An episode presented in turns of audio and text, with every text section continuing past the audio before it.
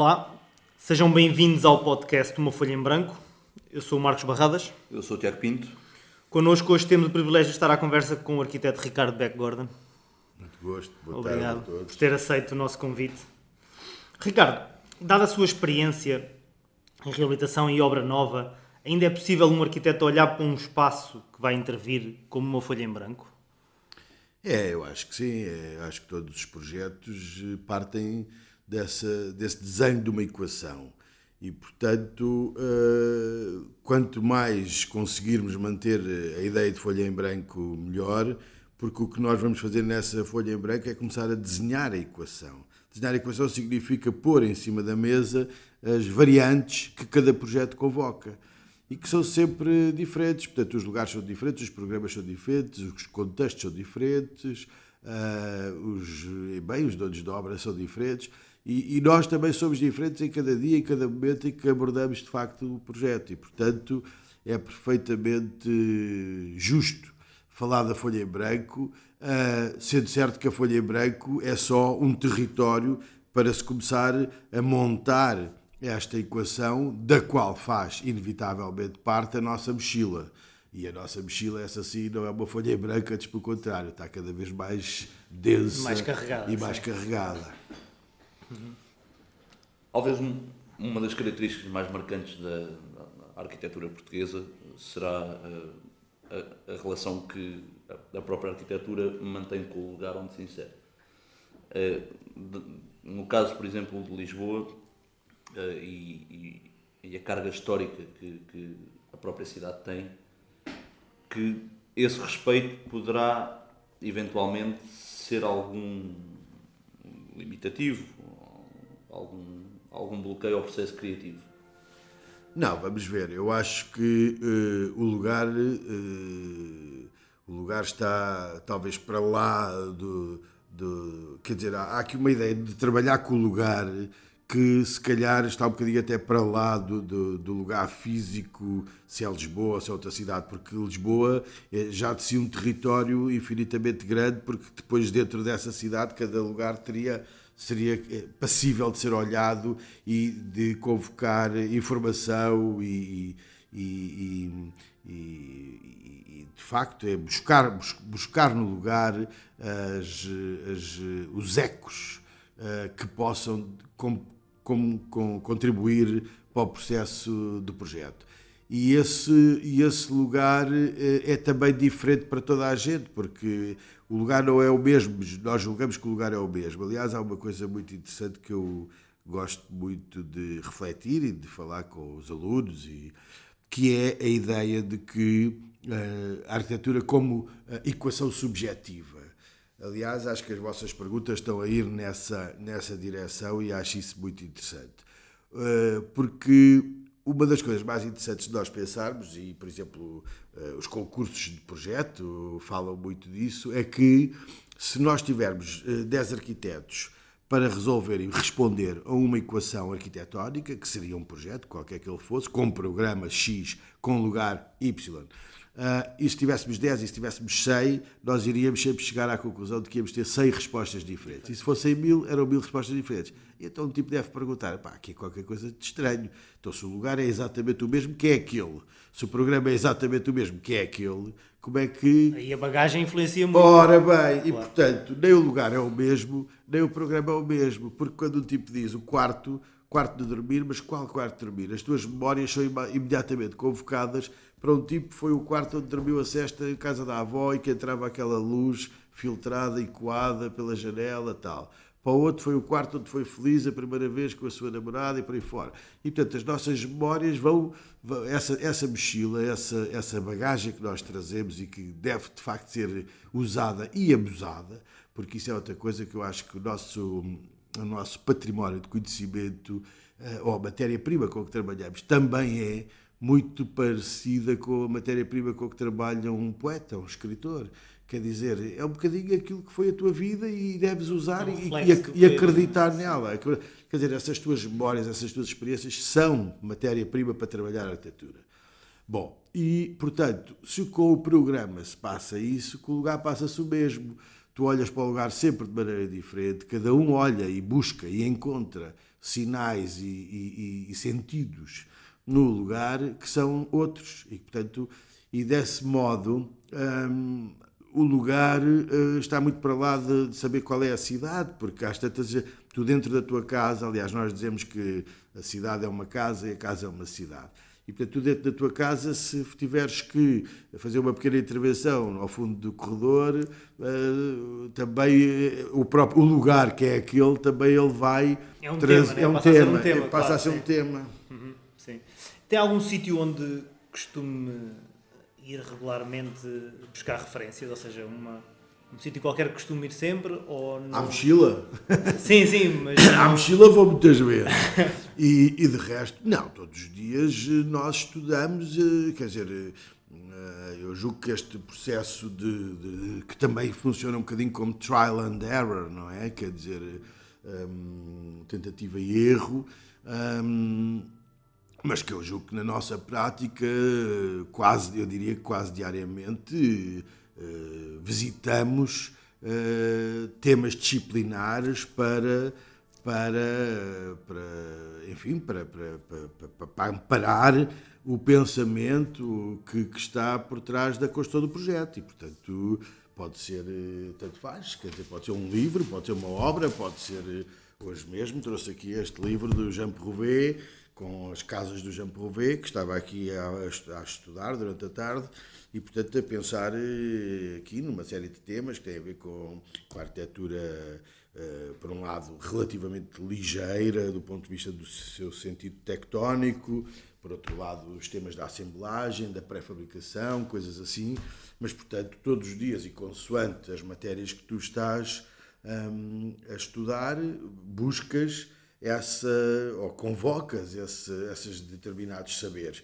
E às vezes voltas aos lugares e vais ver outras coisas que te sintas uh, motivado para poder melhor, ou porque julgas que uh, te pode ajudar a responder a um determinado problema. Não é?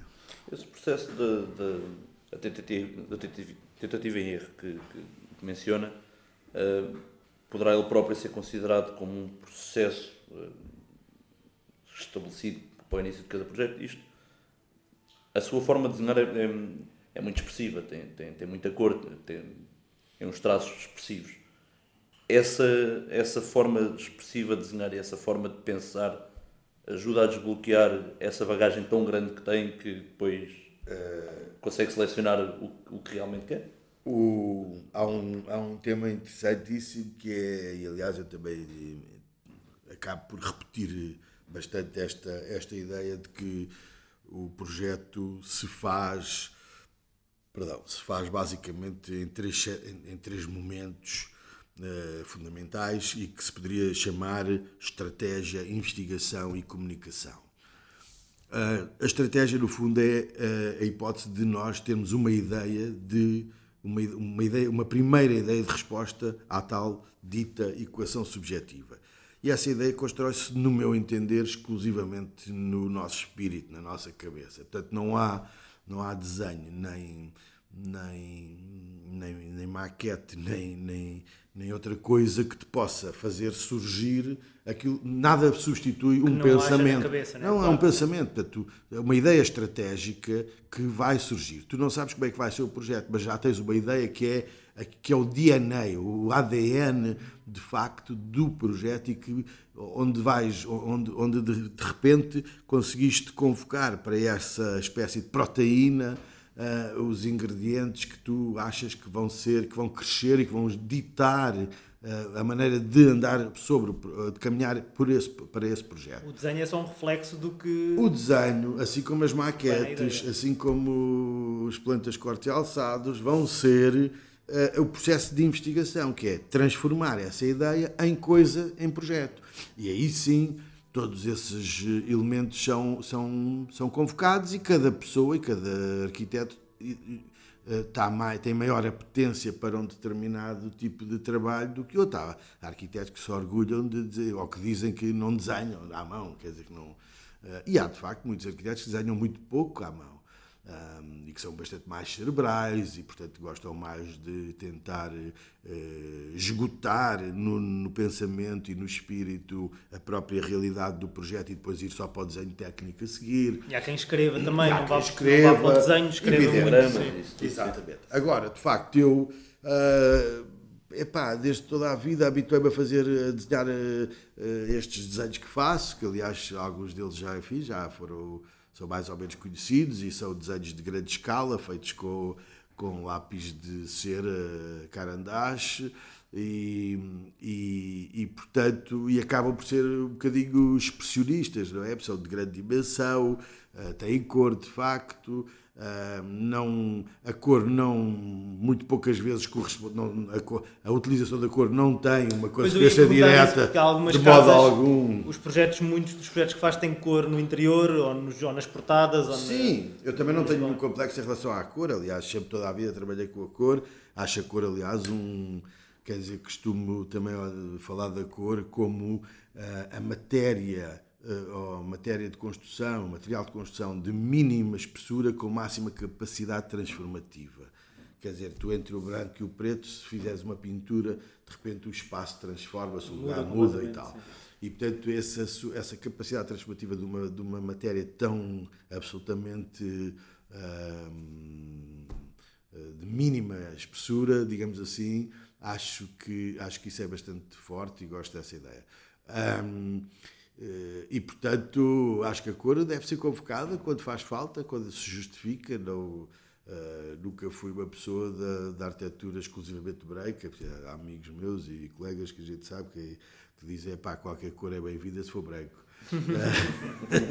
Mas não é o meu caso. E é um bocadinho a imagem também da arquitetura portuguesa, às vezes, ou era, não era? Pois, a questão do preto é, e do branco, do eu contraste. acho que é mais o é. É, mas há aqui, também há aqui um bocadinho de ciclos uh, temporais. É, foi de facto foi de facto um período que se calhar a escola do Porto ou a escola do Porto hum, que nós eh, conhecemos mais mais mais mais mais moderna mais atual digamos dos anos dos anos 60 para a frente talvez ah, de facto deu origem a uma arquitetura ah, uma arquitetura branca que não foi só em Portugal foi em Portugal foi na bacia do Mediterrâneo aliás com forte influência da própria bacia do Mediterrâneo e eventualmente até das arquiteturas do, do norte da África, que muitas delas também são brancas.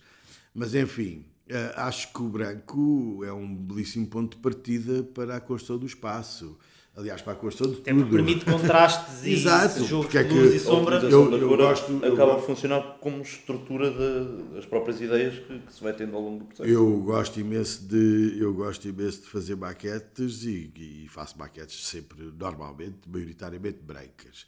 E, e, essa, e essa ideia da maquete branca também mantém uma plataforma de uma certa abstração sobre o espaço, sobre a proporção, sobre a escala, etc., e a luz, que depois no momento certo, pode ou não convocar outras materialidades e essas outras materialidades vêm por sobre aquilo que seria uma base de uma certa abstração.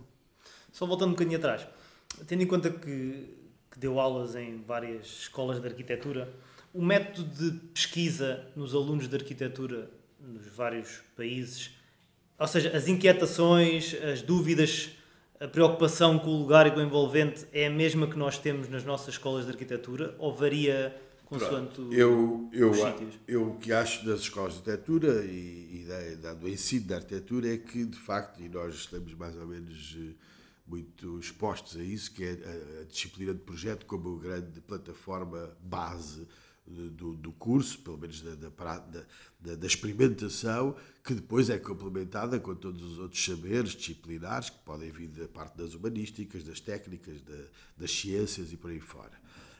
Um, e, e, portanto, eu olho muito para, para a disciplina de projeto como um momento em que existe uma espécie de uma. Podíamos até falar de uma espécie de uma orquestra, onde há um tipo que vai, de algum modo, uh, ser um, um, maestro. um maestro, um conductor, exatamente, deste grupo de trabalho um, e que traz consigo uma metodologia.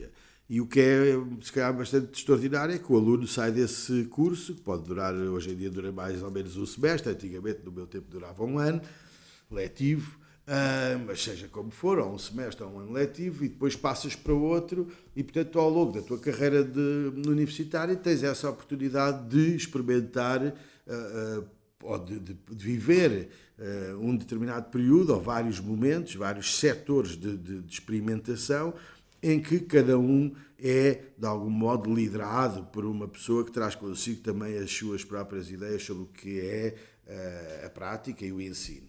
Um, e, portanto, eu encontro alunos pelo mundo fora que estão sempre bastante disponíveis para que uh, para, para, experimentarem uh, aquilo que o tipo que está à frente deles uh, os, o, convoca, desafia, caso, os desafia. Uhum. E, portanto, isso por um lado. Por outro lado, um, esta ideia de que hoje os professores ou que os arquitetos estão a dar aulas em vários territórios geográficos distantes também tem muito a ver com o tempo que estamos a viver, que é um tempo de, hum, de, uma espécie de uma globalização onde as distâncias também se reduziram. E, portanto, ah, nesse sentido, os alunos em vários pontos do mundo ah, já estão, já sabem dessa notícia e já estão disponíveis para e com vontade de aderir a esse desafio que é, se te aparece este professor vindo daqui ou dali, queres, queres entrar naquela naquela viagem para um compasso temporal que é aquele. E, e portanto, eu nunca notei, eh, quer dizer, não, tô, não digo que não exista casos mais, mais, mais excepcionais. Eh, imagino que em algumas universidades, em, eh, no Hemisfério Sul, ou, ou na Índia, ou em certos territórios, possa haver diferenças substanciais e às vezes muitas em que há um entendimento da disciplina de maior, até de maior urgência, de maior necessidade de, de, de, de, fazer, de desenhar e fazer. Eh, estou-me a lembrar que há tempos encontrei uma, uma colega nossa que, que trabalha em voluntariado de arquitetura um, no, nas Maurícias e que me falava uh, de que acabava de fazer os projetos e iam para a obra construí-los, quer dizer, nem havia licenciamentos, nem havia nada. Bom, São realidades diferentes. Sim. Mas eu estou a falar das universidades onde nós temos andado a circular, mais ou menos todos, sejam universidades europeias, sejam universidades norte-americanas, sejam universidades até no Sul, América do Sul, onde há uma espécie de um, de um entendimento sobre a prática que, de algum modo, com as suas diferenças, mas com vontade de, eh, de, enfim, de experimentar essa possibilidade que é ter, por um período de tempo, um, um, um tipo que vai liderar um processo. E essa globalização que, que mencionou agora, essa, essa facilidade de transmissão de conhecimento e de experiências, é, é, acha que poderá de alguma forma ao decorrer dos anos e ao decorrer de, de partilhas de, de, de, conhecimentos, poderá de alguma forma vir a descaracterizar aquilo que hoje em dia caracteriza a arquitetura portuguesa, por exemplo? Bom, isso julgo que esse é um grande assunto. Essa pergunta tem imensa relevância porque não se aplica à arquitetura, aplica-se à cultura universal e às diferentes culturas. E, portanto, esse, esse equilíbrio entre o local, o global e o glocal, uh, que também é outra expressão que, que tem sido muito convocada e que, e que não deixa de ter o seu encanto. Eu acho que é uma expressão muito bonita, esta ideia do glocal, que é, uh, no fundo, o que é que é o glocal? É convocarmos o melhor de cada uma das nossas op oportunidades, quer dizer, uh, o mundo global tem virtudes? Tem. podemos desfrutar delas? julgo que sim isso deve pôr em causa uh, uma espécie de identidade que nós continuamos a identificar em cada lugar, em cada cultura, em cada região. Uh, eu julgo que devemos cuidar dessas diferenças, mas ao mesmo tempo desfrutar das, das virtudes do, de, de podermos estar todos juntos por um instante uh, no universo. E Agora, é um equilíbrio uh, difícil? É.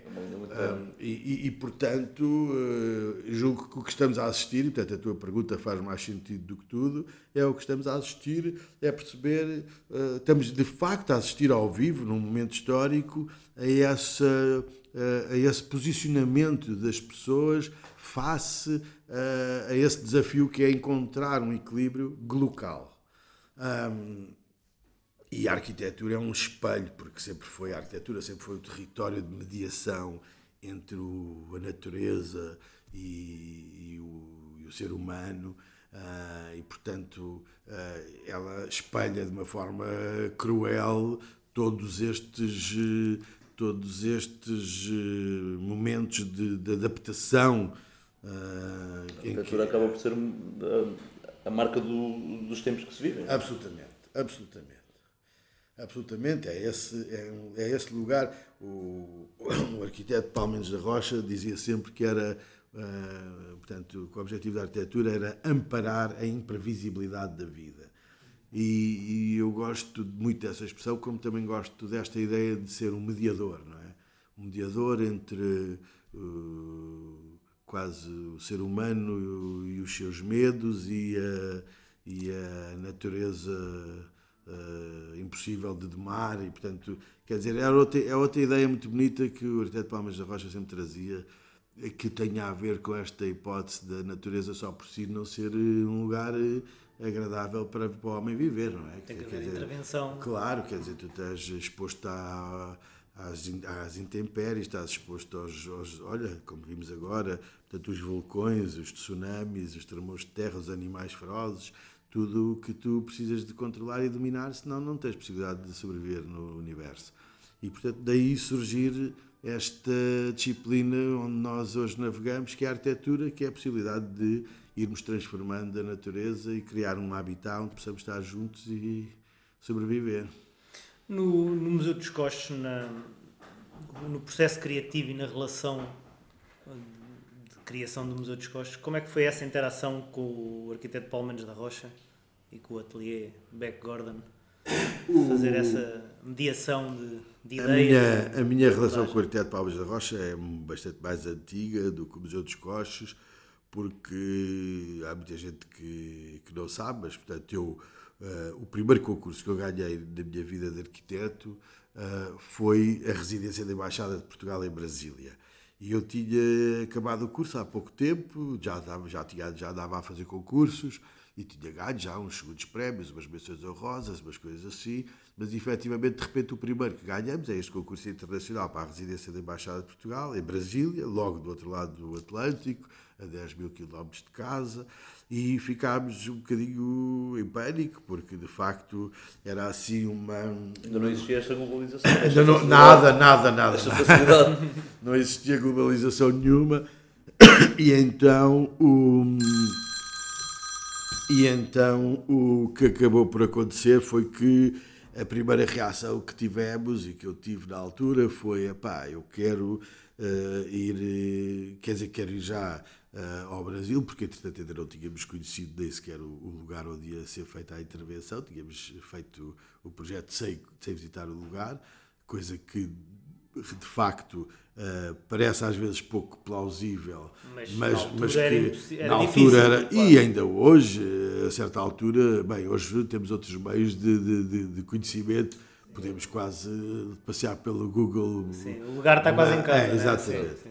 Mas então o, o, e eu tinha acabado de conhecer o trabalho do arquiteto Palmeiras da Rocha através de um pequeno livro que tinha acabado de surgir, eh, enfim, editado na Europa pela Gustavo Gili, que era um, um livrinho quadrado pequenino que se chamava Mendes da Rocha, uma coleção muito sumária, digamos assim, e foi talvez o momento em que o Palmeiras da Rocha foi conhecido na Europa, porque até aí muito pouca gente conhecia o trabalho dele. Eu conhecia bem esse livro e estava bastante eh, interessado daquele, da qualidade daquele trabalho e, portanto, hum, de tal sorte que quando eh, ganhámos o concurso eu pensei, pá, quero não só ir ao Brasil, como quero conhecer esta figura, esta pessoa de quem eu estou bastante, cujo trabalho estou muito admirado. Portanto, e um, contactei o Arquiteto Palmas da Rocha e, com bastante insistência, lá conseguimos encontrar um momento em que nos encontramos e conhecemos em São Paulo. E a partir daí, e ao fim de muito pouco tempo, para lá ter conhecido uma pessoa absolutamente extraordinária e excepcional, ganhei um amigo que continuei a frequentar uh, sempre que ia ao Brasil, e depois com esse trabalho fui inúmeras vezes ao Brasil, a Brasília, a Belo Horizonte, a São Paulo, todo, muitos lugares, umas vezes para ver materiais de construção, sistemas, ou ter reuniões aqui ou ali e tal. E uh, fiquei, fui ficando cada vez mais próximo do Arquiteto Palmas da Rocha, que nos visitávamos e falávamos com frequência. Até que, muitos anos mais tarde, portanto, isto passa-se em 96 e o convite do Estado português é em 2007, portanto, 11 anos depois, mais coisa, menos coisa, um, ele é convidado pelo Governo de Portugal para fazer o Museu dos Coches e uh, a certa altura é ele próprio que diz que gostava que em Portugal houvesse, houvesse quer dizer, com, uma equipa que basicamente eram duas empresas ou duas pessoas, no espírito dele, naturalmente, que era eu como arquiteto e o engenheiro Rui Furtado, da AFA Consulte, como coordenador das, das especialidades. Mas nunca tinha trabalhado com ele até então. Foi a primeira com o Palmeiras da Rocha. Eu? Não, não, não. Tínhamos boa relação, mas nunca tínhamos trabalhado. Um, e portanto, um, aliás, ainda havia uma outra, ainda havia os MMBB, porque como vocês provavelmente sabem, o arquiteto Palmeiras da Rocha, durante muitos anos da sua vida, quase, portanto, o arquiteto Palmeiras da Rocha, a certa altura, foi impedido de trabalhar por via de ser um homem de esquerda pela ditadura militar no Brasil. E, essa, e esse período, que foi um período longo, foi o período, todo o período da ditadura militar, uh, em que ele foi absolutamente impedido de poder assinar projetos, acabou por trabalhar um, com pequenos ateliês de alunos e de pessoas que tinham sido alunas dele na faculdade e assim começou e deu continuidade à sua atividade. Quando a ditadura acabou, uh, ele entendeu que este sistema funcionava muito bem para ele e, portanto, foi sempre tendo parcerias. Aliás, era provavelmente o homem mais livre que eu conheci nesse sentido. Primeiro que conseguiu viver a vida toda sem um telemóvel e depois porque uh, porque um, ah, tinha este sistema que é um sistema que não tinha só tinha a ver com liberdade mas tinha a ver também com generosidade com convocação de, dos, dos, coletivos, não é? Porque ele sabia que as virtudes também vinham de, de estarmos à mesa juntos com mais pessoas e quantos mais saberes e, e participantes pudéssemos convocar melhor. E, portanto, essa generosidade fez com que ele fosse sempre trabalhando com vários ateliês. E, portanto, na altura em que veio trabalhar connosco, para ele era só mais um, Uh, e vinha também mais um ateliê de, de, os MMBB, que eu também já tinha conhecido anteriormente. Anyway, Uh, e a relação com ele correu espetacularmente bem, fizemos uh, todas as fases de projeto juntas, portanto, desde o estudo prévio, um, eu, ele e o Rui Furtado, uh, no Brasil, tardes inteiras a trabalhar, a falar, enfim, trabalhar com o Palmas da Rocha passava sempre por grandes conversas sobre o universo e, a, e, a, e, e o sentido da vida, não é? E, esse, e julgo que isso é muito, é muito importante e é muito interessante porque deu-nos a nós uma, uma oportunidade única de privar muito com ele e de aprender muito com ele. E, e, e, juntos fizemos este trabalho, que é também um trabalho, de algum modo, uh, sui generis, no sentido em que é uma arquitetura de um, chamada arquitetura moderna, uh, sul-americana, que eu também tenho dito que dificilmente seria feita exclusivamente por um arquiteto europeu. Portanto, pois, sim, sim. Um, vê-se bem ali, é. ali, o traço do arquiteto Palmeiras da Rocha. E portanto, uh, e, foi, e foi uma grande aprendizagem e um grande gosto e, e, julgo que está ali uma obra que nos dá, que nos convoca muito a falar sobre o sentido da arquitetura, não é? Porque uh, porque tem lá muito, tem muitos assuntos, muitos temas que têm a ver com a questão da cidade, com o espaço público, com a generosidade da arquitetura a favor das pessoas e, portanto, são muitos assuntos que nada têm a ver com linguagem arquitetónica, mas sim com os verdadeiros profundos valores da arquitetura. Com a preocupação social. De, sim, sim, sim. sim. Uh, essa, essa parte, o facto do edifício estar elevado e deixar que a cidade entre para dentro da praça, né, da tal praia, um, cabe ao arquiteto, muitas vezes, mesmo nos projetos, aquele é um projeto público, mas muito, mesmo nos projetos privados, propor essa apropriação da cidade no próprio projeto. Ou seja, dar um bocadinho mais à cidade do que só fechar o lote. Uh, essa é outra grande questão, que é a questão que diz respeito à, à ideia de espaço público, da cidade como um lugar público. E, portanto, uh, o, não sei se era o próprio Vila Nova Artigas que dizia todo, todo lugar é público. Toda, portanto, não, não havia naquele sentido uh, social e político e a, a possibilidade de imaginar um, um, um, território que pudesse ser uh, fatiado às postas e privatizado.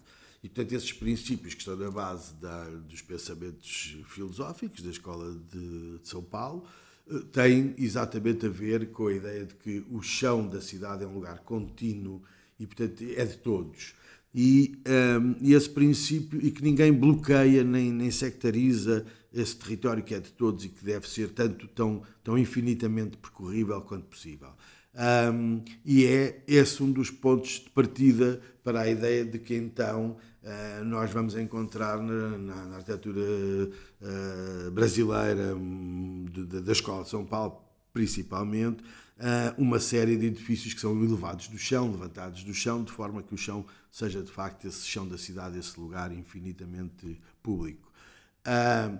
E, e, depois acontecem coisas muito interessantes, porque uma vez que, nós levantamos os edifícios do chão, passa a haver uma outra disciplina que é imediatamente convocada, que é a estrutura, para poder levantar estes edifícios públicos e não públicos, ou menos públicos ou mais públicos, do chão.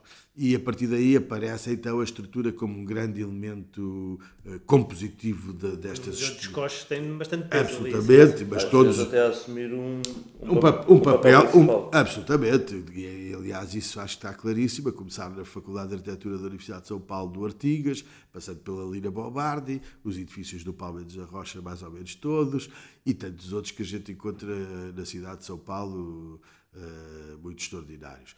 Uh, e, de facto, essa ideia que ali é mais ou menos escancarada como princípio uh, fundador, mas que mesmo nós na Europa devemos e, e devemos juntos uh, ter essa preocupação, que é de, de, sempre que temos uma oportunidade de construir, de fazer arquitetura, devemos considerar onde é que está a sua componente de lugar público nessa mesma arquitetura.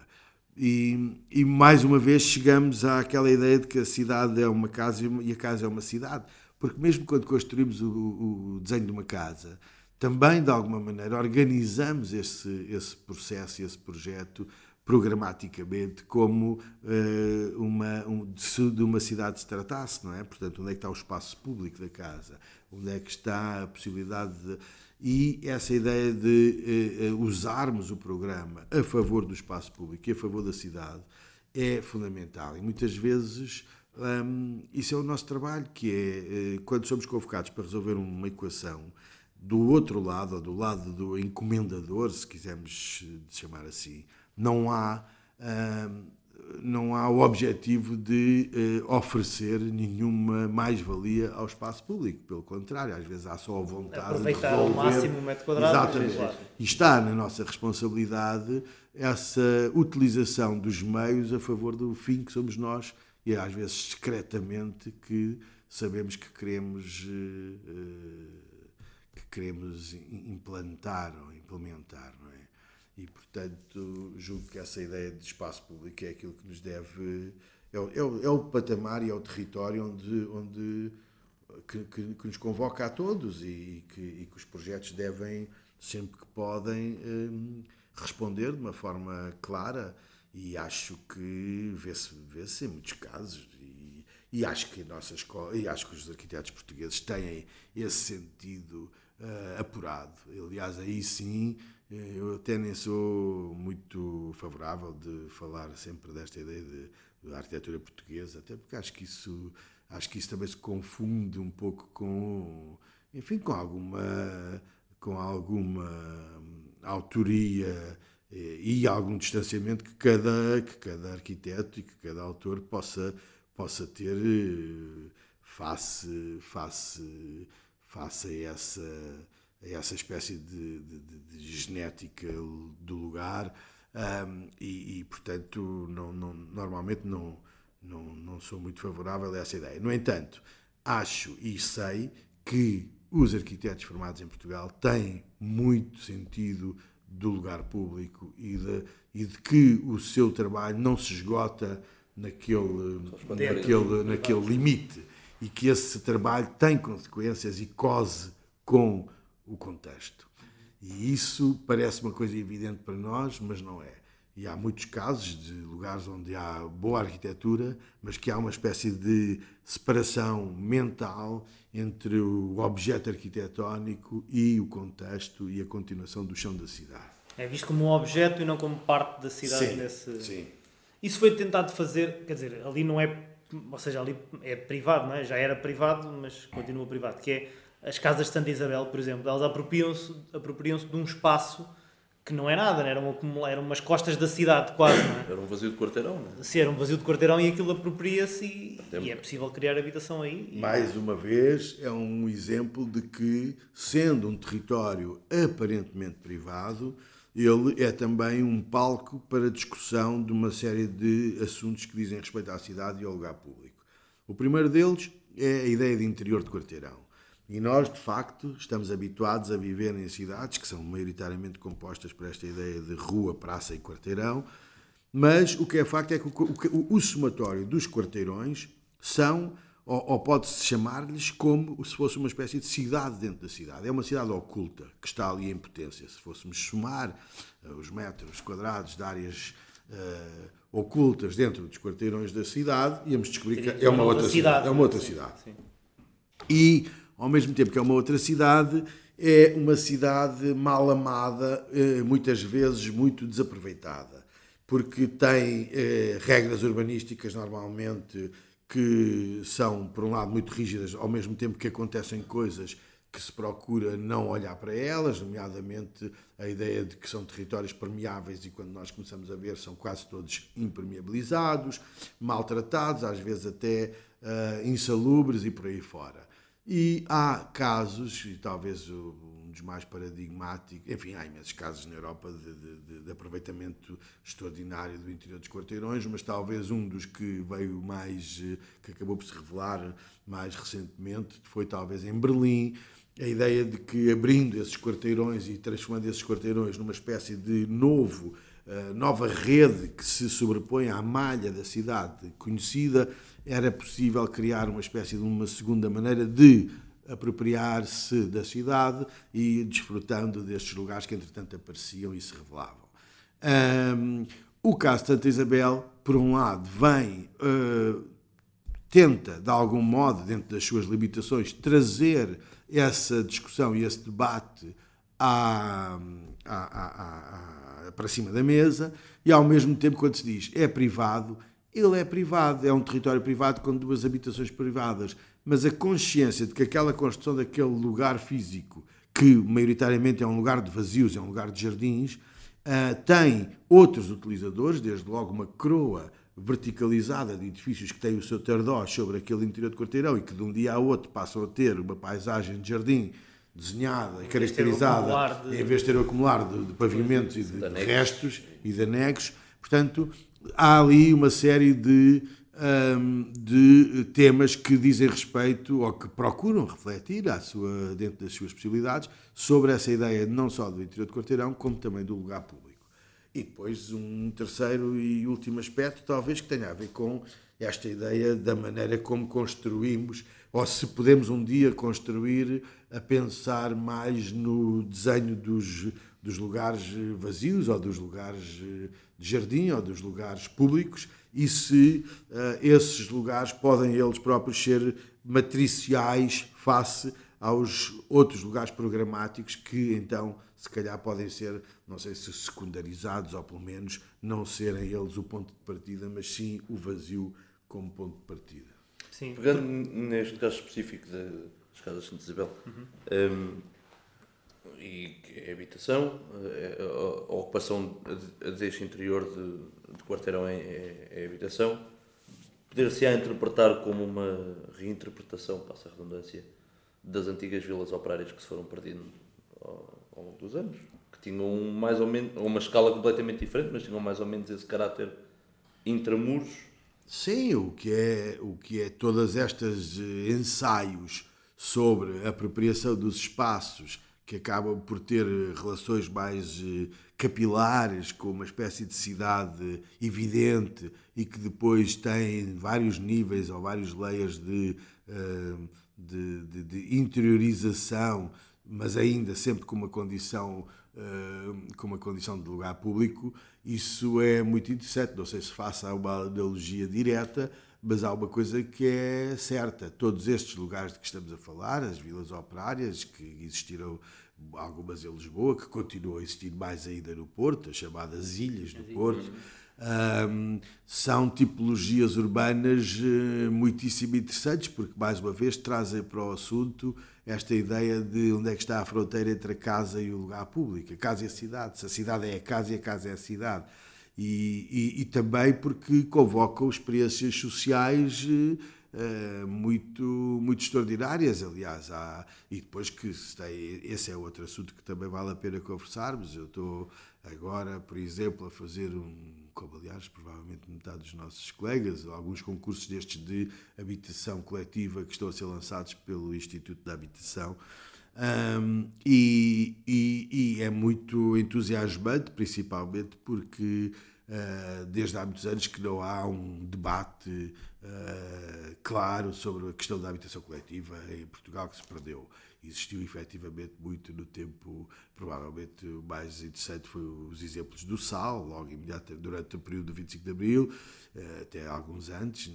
E, e, depois, de facto, nos anos 70, nos anos 80, houve uh, muitos projetos interessantíssimos sobre o debate sobre a, a, as questões da habitação coletiva eh, que se veio perdendo e, de facto, atravessámos agora uma espécie de um deserto em que ninguém quis saber da, da habitação coletiva pública, digamos assim. Bom, isto para dizer o quê?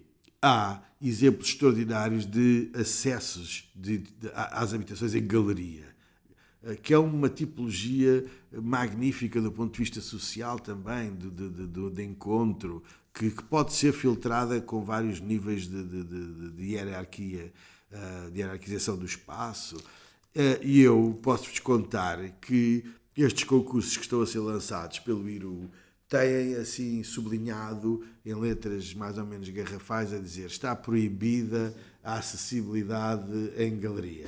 Epá, que é uma coisa do arco da velha, quer dizer, mas já, já o princípio estar proibido, claro, é? já claro, é, quer dizer, então, sim, mas, mas porquê? Mas onde é que está, o, o que é que está por trás desta assunção? Será o estigma que Eu foi, sei que é foi o sido criado Epá, claro que é o dos- estigma, claro que é um estigma, mas é um estigma absolutamente disparatado, porque eu posso levar pessoas a visitarem as obras do Tutório Pereira, por exemplo, no no Restelo e outras assim, onde funciona lindamente e tem um sabor e Há um pode sentido ter de comunidade muito Claro, forte né, temos nesses o- edifícios. o- Há o cruzamento de vizinhos, há o cruzamento O de do Vítor Figueiredo, os 5 dedos, que absolutamente funciona em galeria. E...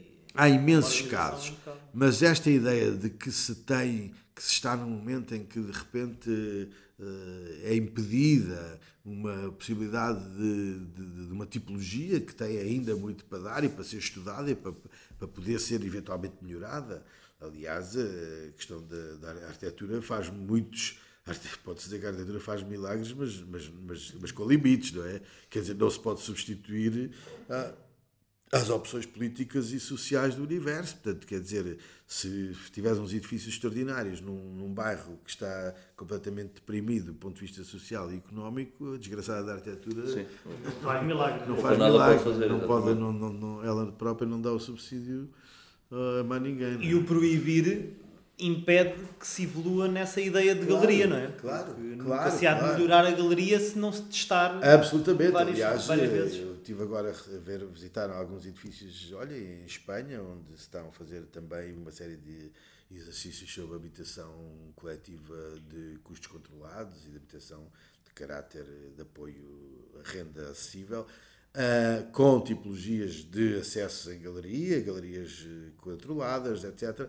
Bom, e eh, ex- exemplos extraordinários, percebes? E portanto foi logo uma das coisas que eu agora, nestes últimos tempos que tenho estado a fazer estes concursos, fiquei. Porque acho que há, há de facto um estigma e há, e há um ponto de partida que, que é não só demasiado condicionante, como é, é talvez contrário àquilo que deveria estar em cima da mesa quando voltamos a poder debater a habitação para todos. não é? É um contrassenso, porque estamos a, a discutir habitação social, de cariz social, mas depois a parte social. Não temos que lhe chamar social, é uma habitação de custos, Custos controlados. controlados, para, para- para que, ou seja, ela só é, ela tem que ser vista como relati- economicamente eh, sumária, no sentido de, sendo sumária economicamente, pode ser mais e ser para todos. Basicamente a ideia é esta.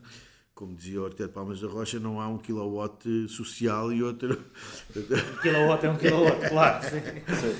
E, portanto, E, uh, o facto de se começar a discutir uh, habitação de custos controlados e o facto de termos uma, um déficit de habitação em Portugal né, e de habitação condigna e habitação de custos controlados também, um, podemos passar pela parte da, da mecanização da construção, ou seja, tornar uh, pré-fabricados ou não, mas tornar essa ideia de, é inevitável. de É inevitável. industrializar, talvez. É inevitável que o futuro da construção, aliás, vamos ver, nós eh, estamos de.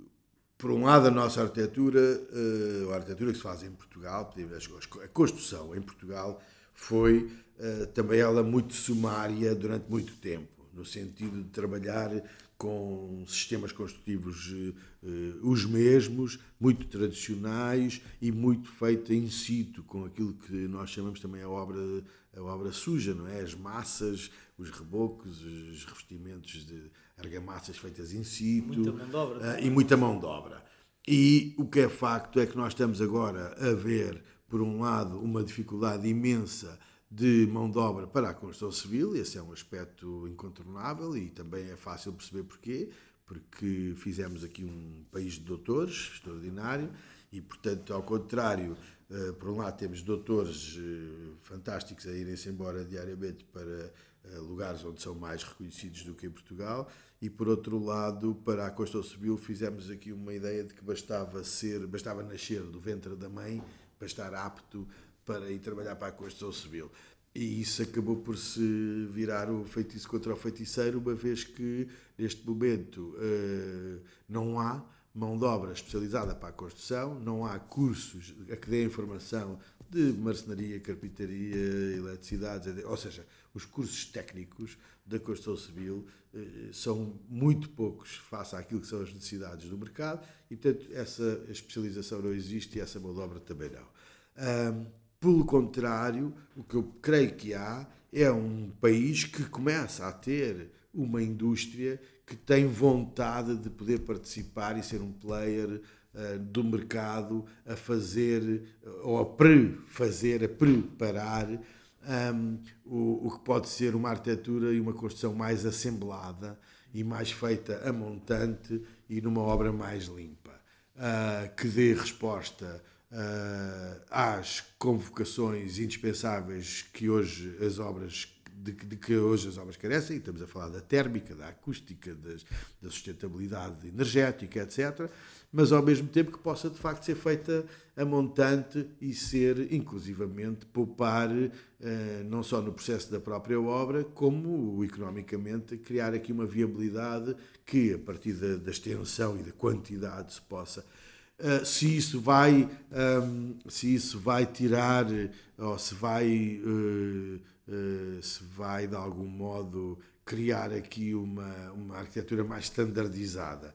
Bem eu admito que mais uma vez como falámos há pouco se venha a encontrar um caminho de equilíbrio portanto Mas estamos não- arquitetos aí para exatamente. afastar isso de uma- exatamente. Mas e não corremos o risco claro. com essa industrialização da arquitetura, da arquitetura entre temos- aspas, não corremos o risco de perder a personalização. Não sei, acho que podemos evoluir para outros caminhos, quer dizer, nós também passámos de passámos das arquiteturas de pedra para as arquiteturas de alvenaria de tijolo, passámos já, ti- Balcão, já tivemos já tivemos arquiteturas de madeira muito extraordinárias e, de- e perdemos-las todas. Ah, quando outros países continuam a saber trabalhar a madeira e que eh, qual é o problema? A madeira não está seca, mas porque é que os outros têm madeira seca e nós não temos? É uma coisa que eu nunca consegui perceber. Como é que na Suíça e nos países nórdicos está imensa disponibilidade para fazer obras em madeira e nós agora, ultimamente, cada vez que se põe uma madeira, seja onde for, seja na estrutura, seja nos revestimentos, ela vai dar de si, vai se arquear. Quer dizer, há- Não houve esse investimento, Pronto. houve essa preocupação, não é? Exato, e, portanto, e outras tecnologias que andam em paralelo, portanto, a arquitetura, as estruturas metálicas, por exemplo, que, das quais nós nunca, que nós nunca desenvolvemos muito, e o que é facto é que é mais um caminho possível, eh, eh, e hoje em dia, enfim, muitos outros sistemas construtivos, eh, mas que as estruturas estão sempre, estão sempre, são sempre primárias, no sentido de saber qual é que é o sistema estrutural, antes de saber quais são os revestimentos e os fechamentos. e- Mas, enfim, acho que esse processo já está a correr neste momento, ah, da pré-fabricação, dos sistemas compostos e da, e, da, e da assemblagem. Isso vai, inevitavelmente, fazer parte da arquitetura e da nossa, do nosso trabalho no, no futuro muito próximo. Sim, o Ricardo já usou também nos edifícios em Lisboa o- Já. a estrutura em betão, ah, o exterior em betão, em Já usei painéis, Em painéis vários painéis pré-fabricados. A fábrica de azeite Oliveira da Serra é toda feita em painéis pré-fabricados com isolamento e betão e com 6 metros de comprimento cada um. Portanto, hum, da mesma maneira que todo o sistema construtivo é assemblado, quer dizer, as coberturas em, em painéis com isolamento e painéis sanduíche e coisas assim. Sim, curiosamente, na parte de, de espaços de, ar- de armazém, fábrica, de espaços como é o caso do Oliveira da Serra, não se perdeu isso, né? porque economicamente percebeu-se que isso é viável fazer. Exato. Porque é que na habitação isso não, ainda não entrou mais cedo, porque se é economicamente viável ali, na habitação também há de Não, é, agora ser. é, um é aqui um momento de, de, de, de, de- de ajuste, penso eu, entre a indústria e o, quer dizer, e o fornecimento dos próprios materiais e os encomendadores e as empresas de construção e os próprios projetistas, quer dizer, há aqui, um, há aqui uma, uma gestão de agora de, de encaixe, de uma espécie de roda dentada, de uma engrenagem que eh, eu julgo que nos próximos tempos, porque é preciso também haver mercado, é preciso haver encomenda, é preciso haver obra, e agora estamos nesta fase. É preciso haver em que- conhecimento, as pessoas têm que saber que aquilo vai ser economicamente É viável. evidente, vai porque também uma empresa, se não vir à sua frente um mercado a aparecer, também não vai investir nisso. Claro, Agora, sim, sim. quando uma empresa de construção ou uma empresa de materiais de construção sabe que nos próximos anos vão fazer ah, um investimento de vários mil milhões em habitação coletiva, é natural que painéis de fachada, painéis de fachada com vãos, Vai tentar rentabilizar ao máximo. e, e ensombramento e não sei o quê, e, e- instalações sanitárias eh, pré-moldadas e coisas assim. É o tal equilíbrio, porque Exato. a empresa de construção vai querer investir aí e o promotor também só vai investir se vir que é economicamente Claro, viável, claro, senão não vai, claro, não é? Não é por ser. Mas vai acontecer, vai acontecer. Isso será eh, adaptável à requalificação do parque urbano existente na cidade neste momento? Ah, isso aí talvez seja um bocadinho mais difícil, mas já começa a haver também sistemas de reabilitação eh, que, que, que, que são mais expeditos, argamassas especiais e sistemas de recobrimento e de revestimento, etc. Mas pronto, mas não, isso não há de tirar a necessidade de estarmos aptos a, a reabilitar coisas tão distintas como edifícios que têm 300 anos e outros que têm 80 e outros até que também já carecem de uma intervenção e esses sim já estão a ser reabilitados com sistemas construtivos de assemblagem que são o parque arquitetónico moderno. Porque aquilo a que nós chamamos os edifícios modernos, é? os edifícios dos anos 70, neste momento têm eh, 50 anos e 60 anos de idade e estão a necessitar de intervenções, porque muitos deles têm pontes térmicas, muitos deles não têm infraestruturas capazes de responder às exigências de hoje em dia e, portanto, aliás, veja-se aqui na marginal de Lisboa até chegar ao, ao, ao, a Chabregas e à Expo, estão vários edifícios modernos, instalações eh, industriais a serem convertidas, armazéns modernos, modernos a serem convertidos e por aí fora. Portanto, há, são várias eh, idades que carecem. Eh, não vamos deixar de ter os nossos conventos, o nosso, o nosso parque, o nosso parque de conventos, porque as estruturas conventuais em Portugal, só em Lisboa, não sei exatamente quantas dezenas eh, de conventos e de estruturas são versáteis nesse que são super claro. versáteis e que, vão, e que também vão carecer sempre de, de serem cuidadas. Portanto, eu acho que eh, o nosso trabalho, de facto, passa sempre por cuidar o que temos e projetar o que ainda não temos e que queremos continuar a construir. Este fa- o, o facto de agora termos passado por dois anos, ainda não acabou, de, desta pandemia, o facto de estarmos fechados em casa, de percebermos que se calhar o espaço exterior e o espaço público, como falamos há bocado, eh, não era assim tão dado adquirido como achávamos que era, vem influenciar na maneira como se faz, por exemplo, agora estes concursos da habitação de custos controlados? Eu acho que de alguma maneira há, há, algumas conclusões que já se podem tirar e uma delas é essa relação das pessoas com o, com o espaço exterior, isso não há dúvida nenhuma. Eu julgo que uh, as pessoas, quer dizer, nós costumamos, uh, bem, veja-se por exemplo um, uma, uma, um pequeno nada e que às vezes não depende de, da arquitetura e como, e como isso influencia a vivência das cidades. Vocês estão recordados que houve a certa altura durante a pandemia uma abertura a todos os estabelecimentos de restauração e bares para poderem ter um esplanada. determinado espaço de esplanada.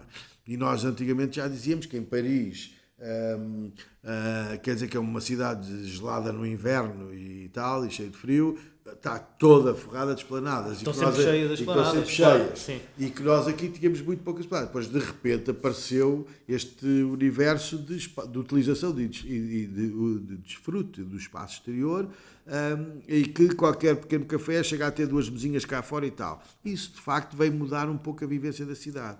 E, do mesmo modo, a consciência de que cada um de nós precisa de, de desfrutar de um, um, de um espaço exterior seja ele na rua, no parque, no jardim, mas também um pequeno 2 metros quadrados, que se tiver, eh, eh, que são, são muito bem-vindos. Eu julgo que estes projetos que estão a começar a surgir agora de habitação coletiva vão eh, privilegiar essa ideia e, portanto, se calhar chegou a altura de deixarmos de ver aquela aquela aquela mais ou menos tradição confrangedora que era de se encerrar cada metro quadrado para dentro de casa, porque eu também julgo que as pessoas agora começam a ganhar consciência de que vale mais 2 metros quadrados de exterior do que 2 metros Chato. quadrados amarquizados atrás de uma varanda. A varanda de repente ganha uma importância que, é, é, eu que ao longo destes anos tem vindo a perder. Não é?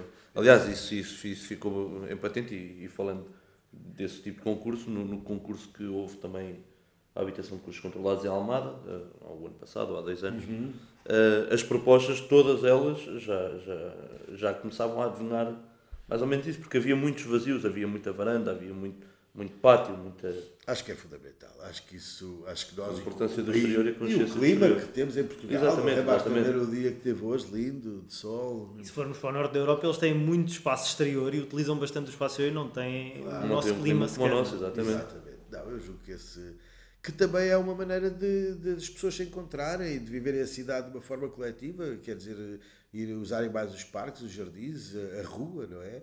Uh, portanto, isso também é uma questão cultural e que também sofre as suas mutações e às vezes há um catalisador que amplia um pouco esse processo ou que aumenta a velocidade desse processo. Se é certo que a pandemia, por um lado, ao princípio, como todas as coisas, todas as situações de desconhecimento e de medo, o que fazem é que as pessoas não se aproximam e se fecham e se retraem, mas rapidamente se percebeu que não é disso que se trata, trata-se é de facto, por um lado, de desfrutar do espaço aberto e do espaço público e, e também de voltar uh, a pensar uh, no, nos prazeres da experiência do coletivo e da cidade, porque o que a pandemia também faz pensar é que, uh, enfim, que, que, a vida tem, tem que ser desfrutada com determinados prazeres e, portanto, nesse aspecto o espaço público uh, joga um papel fundamental. Dizer... Porque era um espaço que nós achávamos que era um dado adquirido, né? que íamos sempre ter acesso ao espaço público, e íamos sempre, quando quiséssemos, estávamos no exterior e tal.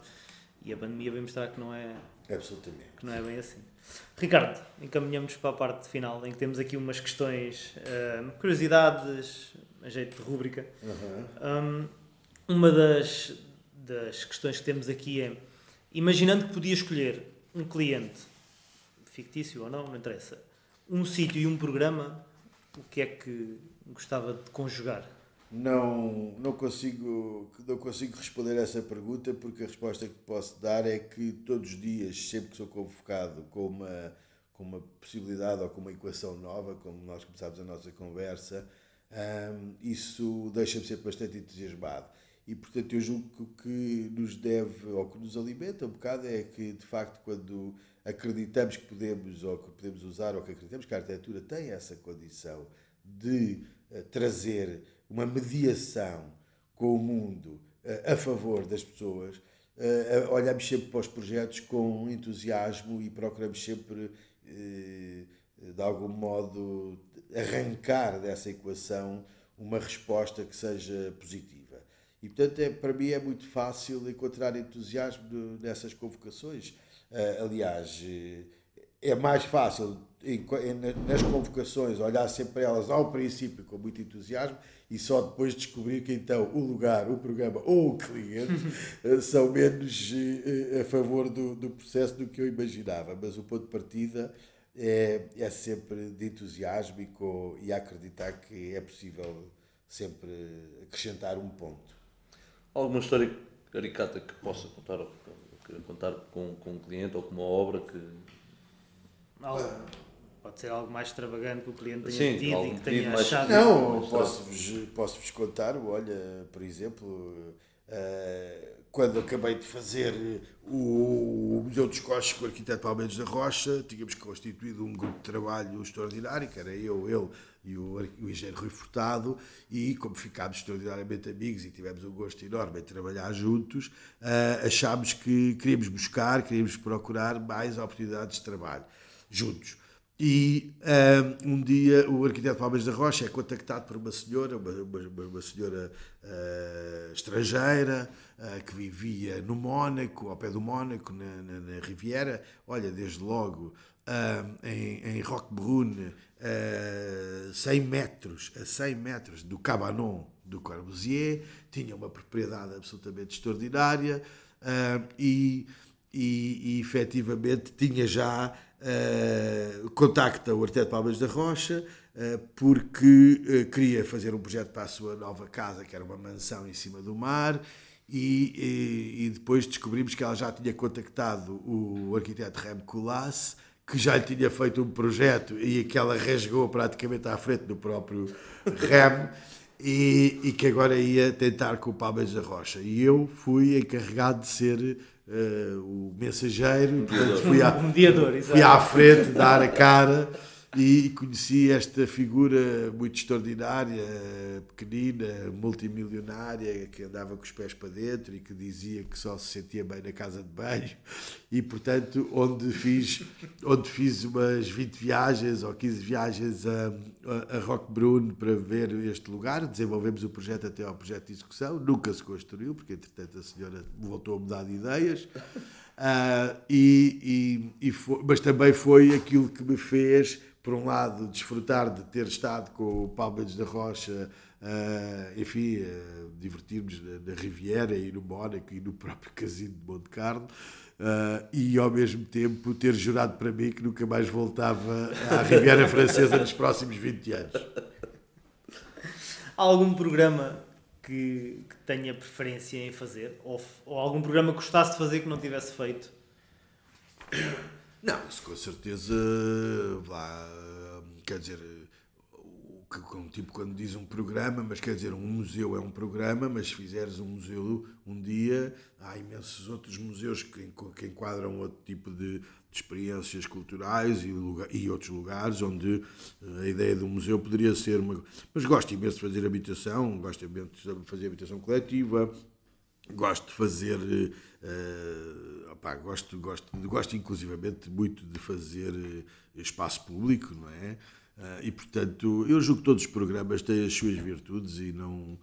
não Quer dizer, há um programa que eu gosto particularmente de fazer, e isso também está claro no meu trabalho, portanto não vale a pena esconder, que é curioso, mas que também acho que é uma espécie de um, de um paradigma que assiste a todos os arquitetos, porque tu vês todos os arquitetos que têm obra imensa, de escalas eh, gigantes, mas que depois voltam sempre à ideia da casa unifamiliar como uma espécie de eco, abrigo, não é? de deco, deco, deco, é, eco é do mundo. Não é? que, que, se procura sempre, é, o, é, é a obra é, perfeita, não sei. É, eu acho que é uma espécie de, de caixa de ressonância de todas as tuas reflexões sobre arquitetura. Ou quer viver na arquitetura. Exato, e portanto esse programa é um programa que, que eu tenho a sorte de, de poder uh, desfrutar muitas vezes e continuo a entusiasmar-me imensamente com ele.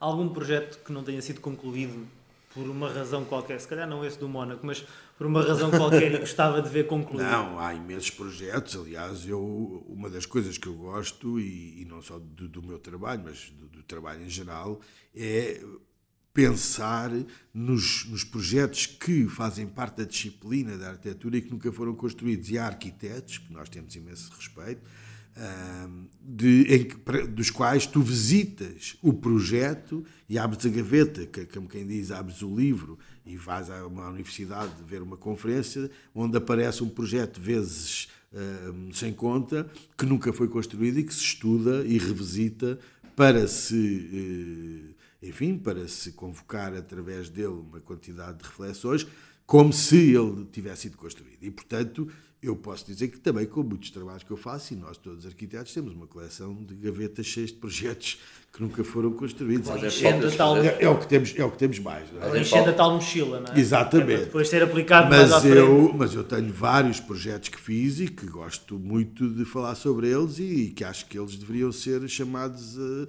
olha, dou-te um belo exemplo que é o concurso que fiz para a Portugália, que não ganhei, que é para o terreno da Portugália na Avenida Almirante Reis, onde fiz um projeto que já sabia que não podia ganhar, porque era contra os pressupostos do, do, do, concurso, mas ao mesmo tempo que procurou, através do projeto, trazer uma série de temas de debate sobre a cidade, nomeadamente sobre o espaço público e também sobre alguma, alguma ideia de verticalização que em Lisboa ainda está Uh, muito. É um pouco como a ideia da, da, Galeria das Acessibilidades, ou seja, também sofre de um estigma. E, e, há um tabu, não é? E há um certo tabu. Há um certo tabu. Vertical. É claro que é uma cidade bastante horizontal, é uma, é uma cidade onde tu tens que ter muito cuidado quando imaginas que vais verticalizar, mas o facto de se ter cuidado e, se ter, e de se ter muita atenção não quer dizer que isso seja uma questão que tem que ser posta de lado.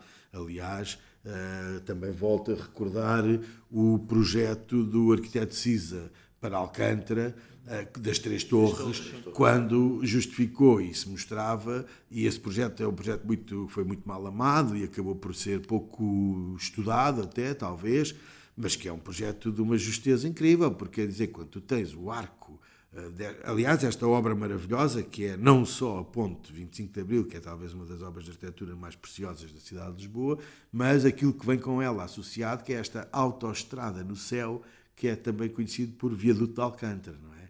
Porque a ponte, quando acaba, encaixa nesta maravilha que é uma autoestrada que passa a 200 metros de altura uh, pela cidade de fora e tal. Um, e, portanto, uh, foi olhando para esse arco, olhando para os pilares desse mesmo viaduto, que a proposta do arquiteto de Cisa fazia todo sentido, que era estas torres já estavam abraçadas por esta volumetria e com esse gesto libertavam o chão para fazer cidade para todos. Pronto.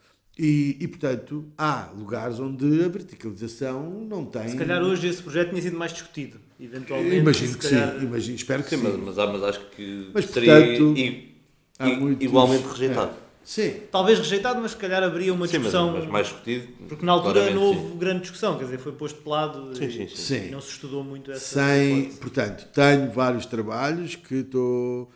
Aliás, tenho, tenho vários trabalhos que não têm sido construídos e estou sempre disponível para os abrir e voltar a falar sobre eles, porque, porque acho que há coisas que nós fazemos que Uh, não é por não terem sido construídas. Quer dizer, a arquitetura para nós uh, não é por não ter sido construída que ela, de, alguma maneira, não se consumou. Quer dizer, no sentido que as reflexões que tiveram uh, na sua gênese continuam lá e servem para continuar o debate e a discussão. Não deixa de ser arquitetura. Exata, exatamente. A finalizar a nossa conversa, impecável, gostaria de deixar alguma reflexão a quem nos ouve, tendo em conta que acho que de toda a conversa que já fizemos hoje, já que há muitas reflexões para continuarmos a discutir e a conversar.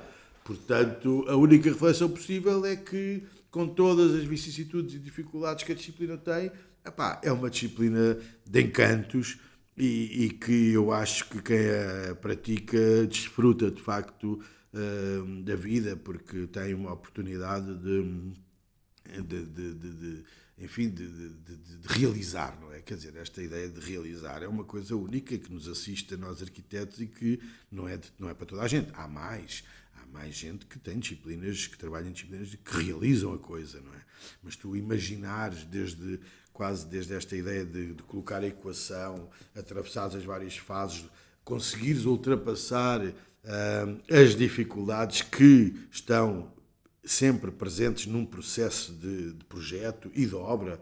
Quer dizer, tu quando hoje da nossa visão e da nossa idade podemos dizer quando vês uma obra de arquitetura que tu enfim que, que, te, que te emociona uh, e, que, e, que te, e que te entusiasma, tu sabes o esforço que está por trás desse, uhum. até ter chegado ali, todo o trabalho, todo o, trabalho, que foi necessário, as, as, as, as, hum, as concordâncias e os momentos que foram necessários ser ultrapassados para chegar ali, e portanto já não te deixas só seduzir, senão, ou, ou pelo contrário, até te seduz mais, no fundo, sabendo que aquilo é o resultado de um trabalho imenso e de muita gente e de muitas, hum, muitas, muitas uh, convocações e muitas concordâncias, porque não é possível chegar a uma arquitetura excelente sem ter ultrapassado e, e ter tido a possibilidade de pôr, ou de ter esses, esse acordo com, com uma espécie de convocação uh, generalizada, quase. É? E se calhar é que a faz excelente, porque há pequenas frustrações ao longo do percurso que E ao fim e ao cabo, este, esta, esta distância de tempo que parte de, desde a concepção da ideia até à execução da obra, este, este, este, este espectro uh, que temporal que existe, muitas vezes é grande, sim. que causa quase uma ansiedade que será que vai ficar, será que vai, vai executar como eu idealizei, que, que cria ainda mais paixão pela própria sim, obra. Sim, é? é uma, é, um, é uma corrida de fundo, não é? Quer dizer, um artista que Exato. tem que pode executar a sua obra no seu ateliê, é um músico que pode escrever a sua composição. Eh, quer dizer, acho que o, o próprio o teatro, por exemplo, o cinema, que já é uma disciplina de, de, de, que tem compassos temporais muito, e processos muito, também muito complexos e tal. Agora, a arquitetura, quer dizer, é, entre nós, os pares, eh, quantas vezes se uh, dá conta ou dá nota de um trabalho que demorou 10 anos entre ter começado e ter sido executado. Eh, portanto, são de facto. É por isso, talvez, que se fala do jovem arquiteto até aos 50 o, jovem, o arquiteto é o único tipo do mundo que passa de jovem a velho sem ter tido a idade plena, a idade adulta, não chega a ter, não é? Vai, vai é sendo jovem e tal, até que a certa altura caiu, passa para o, já é um arquiteto velho, pai, já não tem aqui nada para, para fazer. E se calhar é, essa medição até se faz numa certa obra. É, exatamente. Só, olha, aqui está, está a pedir. Exatamente, está ali, está ali.